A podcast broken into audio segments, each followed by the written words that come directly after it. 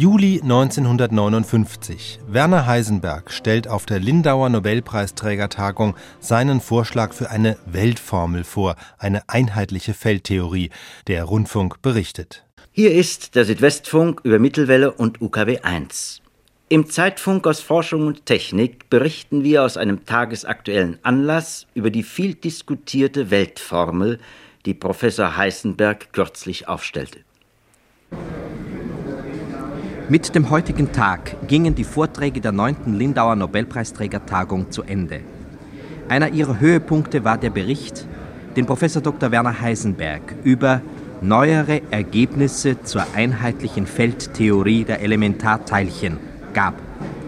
Was dem Laien abseitig und unverständlich klingen mag, aber den vielleicht großartigsten Versuch menschlichen Scharfsinns in unserer Zeit umschreibt wie der Freiburger Professor Mecke, der die Leitung der Vorträge hatte, meinte, handle es sich bei Heisenbergs Gebiet um die moderne Musik der Quanten. Und wenn man bei diesem scherzhaften Wort bleiben will, war es wohl die modernste Musik, die man hören konnte in den Worten Heisenbergs.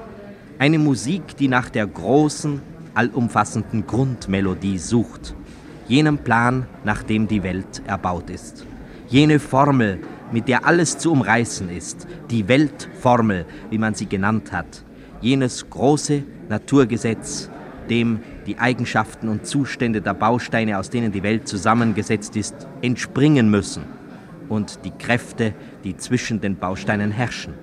Ein Gesetz, von dem man glaubt, dass es sich zuletzt vielleicht herausstellen wird, dass es von großartiger Einfachheit ist. Werner Heisenberg der jetzt in München lehrt, und Wolfgang Pauli, der zu früh verstorbene Züricher Professor, ein massiger Mann, den wir noch vor drei Jahren hier in Lindau sahen, haben eine solche Formel niederzuschreiben versucht. Man hat sie voriges Jahr als eine Sensation in vielen Zeitungen abgebildet gesehen. Eine Anzahl mathematischer Symbole, eine durchaus noch nicht einfache Gleichung, von der damals eine ganze Reihe von Universitätsprofessoren, die Physik lehren, freimütig bekannt haben, sie wären auf Anhieb nicht in der Lage, diese Formel zu verstehen. Professor Heisenberg sprach zunächst davon, dass die Entdeckungen zweier chinesischer Wissenschaftler Yang und Li eine neue Möglichkeit eröffnet hätten, zu einer Weltformel zu kommen und welchen Anteil Pauli an dem Versuch genommen hätte. Pauli war dann zunächst für diese neue Möglichkeit ungeheuer begeistert, war aber dann hinterher auch wieder sehr enttäuscht, weil sich doch noch Schwierigkeiten herausstellten, die er zunächst nicht lösen oder beantworten konnte. Wir haben dann vor einem Jahr in Genf viel über diese Gleichung diskutiert und noch ausführlicher in Italien, in Varenna auf der sogenannten Sommerschule der italienischen Physiker und haben und waren über alle die Einzelheiten der Theorie, die schon ausgearbeitet waren, völlig einig. Aber Pauli beurteilte die späteren Möglichkeiten im Ganzen wohl pessimistischer als ich. Aber leider ist er eben über der Diskussion, die wir immer in Briefen zusammenführten, im Dezember gestorben. Vielleicht muss man hier einfügen, dass, als die meisten von uns zur Schule gingen, erst ganz wenige Bausteine der Natur bekannt waren heute deren 25 oder 30 aufgefunden sind, wozu noch mindestens zehn weitere kommen dürften, wie Professor Heisenberg vorauszusagen wagt, Bausteine, die der Physiker Elementarteilchen nennt.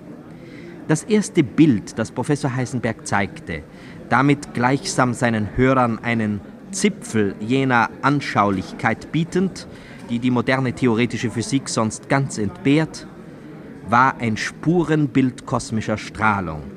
Der sichtbar gemachte Einschlag eines kosmischen Geschosses aus dem Weltall und die Explosion, die es auslöst. Man sah die Splitter des getroffenen Atomkerns auseinanderspritzen, lauter Elementarteilchen, die freilich nicht unveränderbar, sondern wandelbar sind, wie Professor Heisenberg darstellte. Der Physiker untersucht die Elementarteilchen, indem er sehr energiereiche Elementarteilchen die er entweder aus großen Maschinen oder aus der kosmischen Strahlung bezieht, indem er diese Teilchen auf andere Teilchen oder auf Atomkerne treffen lässt, die Teilchen zertrümmern den Atomkern und erzeugen dabei neue Teilchen. Ich will an dem einen Beispiel, das hier in der Fotografie zu sehen ist, kurz erläutern, um was es sich dabei etwa handelt. Also zum Beispiel von links oben trifft hier ein Proton auf einen Atomkern. Sie sehen, dass aus diesem Atomkern nun eine Menge Teilchen ausgeschleudert werden. Das meiste, nämlich diese ziemlich dicken schwarzen Spuren, das sind Protonen, die vorher als Bausteine in dem Atomkern drin waren. Aber es gibt auch einzelne dünnere Spuren. Und zum Beispiel bemerken Sie eine senkrecht nach unten gehende Spur. Das ist nun ein Elementarteilchen von einer Art, wie es erst vor etwa sechs bis acht Jahren entdeckt worden ist, ein sogenanntes Tau-Meson. Ich darf vielleicht dazu erwähnen, die Aufnahme hier stammt von einer Ballonexpedition, die von englischen, italienischen Physikern und unseren Physikern aus unserem Institut gemeinsam in Sardinien, in Italien gewonnen worden ist. Also fotografische Platten werden in große Höhen geschickt und werden dort der Wirkung der kosmischen Strahlung ausgesetzt und nachher wird bei einer mikroskopischen Untersuchung der Platte ein solches Bild gewonnen. Also dieses senkrecht nach unten gehende Elementarteilchen, das Taumeson, läuft nun in der fotografischen Platte weiter und es ist dann an einer späteren Stelle nochmal fotografiert. Sie sehen das rechts. Auch rechts kommt dieses Teilchen wieder von oben und macht dann an der Stelle, wo seine Bahn dicker wird und eine Krümmung zeigt, äh, macht es ein paar Zusammenstöße, mit, also die man kaum merkt in der Platte und kommt dann schließlich zur Ruhe. Nachdem es zur Ruhe gekommen ist, zerfällt es in drei weitere Teilchen, sogenannte Pi-Mesonen. Jedes dieser Pi-Mesonen zerfällt wieder in ein Mymeson und ein nicht sichtbares Neutrino.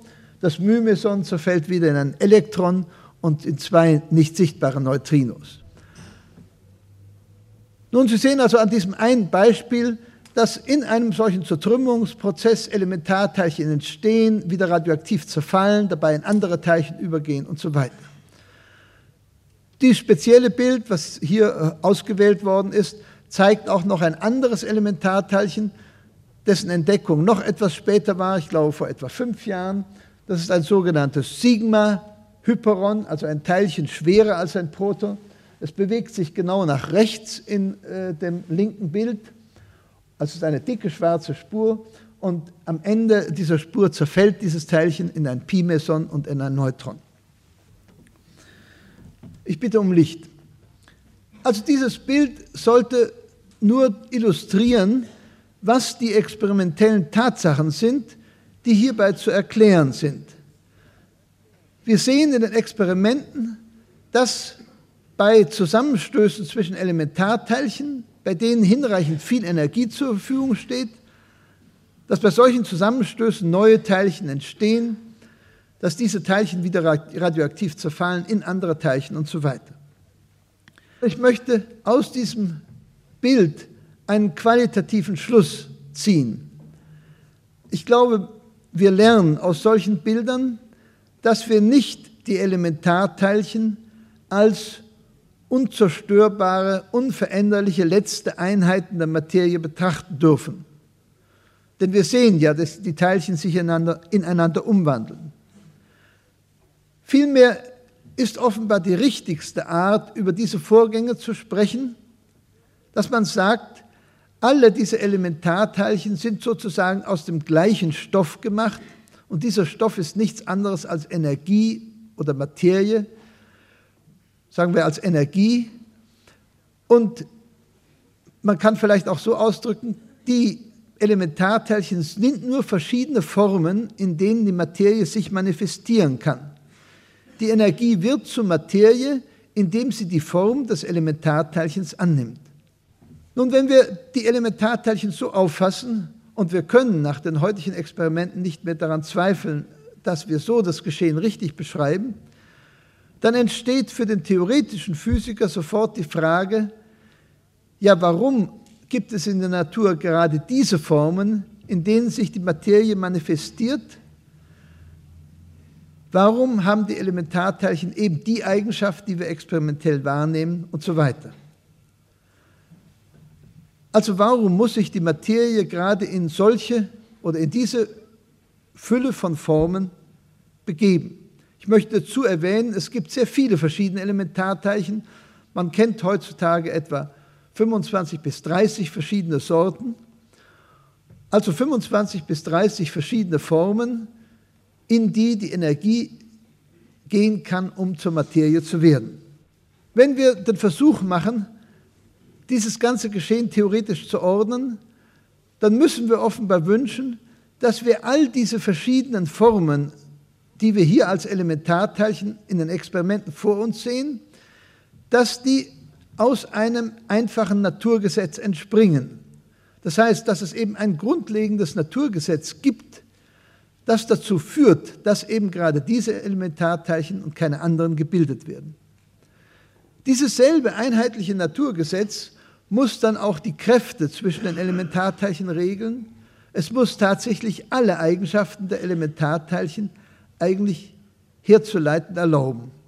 Experimentell steht uns zur Verfügung als Material für eine solche Untersuchung eben die ganze Fülle solcher Aufnahmen, wie Sie sie eben gesehen haben, und verwandter Experimente, also eben Beobachtungen über die Umwandlung der Teilchen, über die Kräfte, die sie aufeinander ausüben, über die Lebensdauer und so weiter.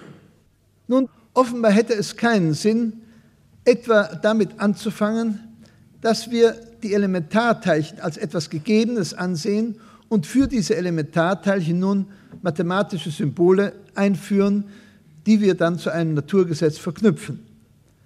Das wäre deshalb unvernünftig, weil ja die Elementarteilchen gar nicht die Voraussetzung, sondern die Folge des Naturgesetzes sein sollen. Wir wollen ja die Elementarteilchen mit allen ihren Eigenschaften erst herausbekommen aus dem Naturgesetz und daher können wir sie nicht als etwas schon Gegebenes hineinstecken. Wir können also auch nicht, wie es so in der konventionellen Theorie vielfach getan wird, für jede Sorte von Elementarteilchen eine neue Wellenfunktion oder einen Wellenoperator einführen und dann versuchen, das komplizierte Geschehen darzustellen.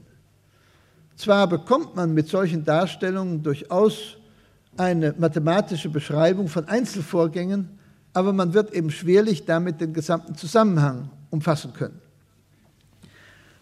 Man wird also davon, davon ausgehen müssen, dass man in irgendeiner Form einfach die Materie darstellt, man muss also irgendein mathematisches Symbol für die Materie einführen und daher kann man sagen, die Theorie fängt einfach an mit der Annahme, da es so etwas wie Materie gibt, darum darf ich auch eine mathematische Größe einführen, die die Materie darstellt. Und da die Materie außerdem im Raum ist, in Raum und Zeit ist, darum muss diese mathematische Größe, die die Materie darstellt, auch irgendwie auf Raum und Zeit bezogen sein. Professor Heisenberg gab keine mathematischen Einzelheiten.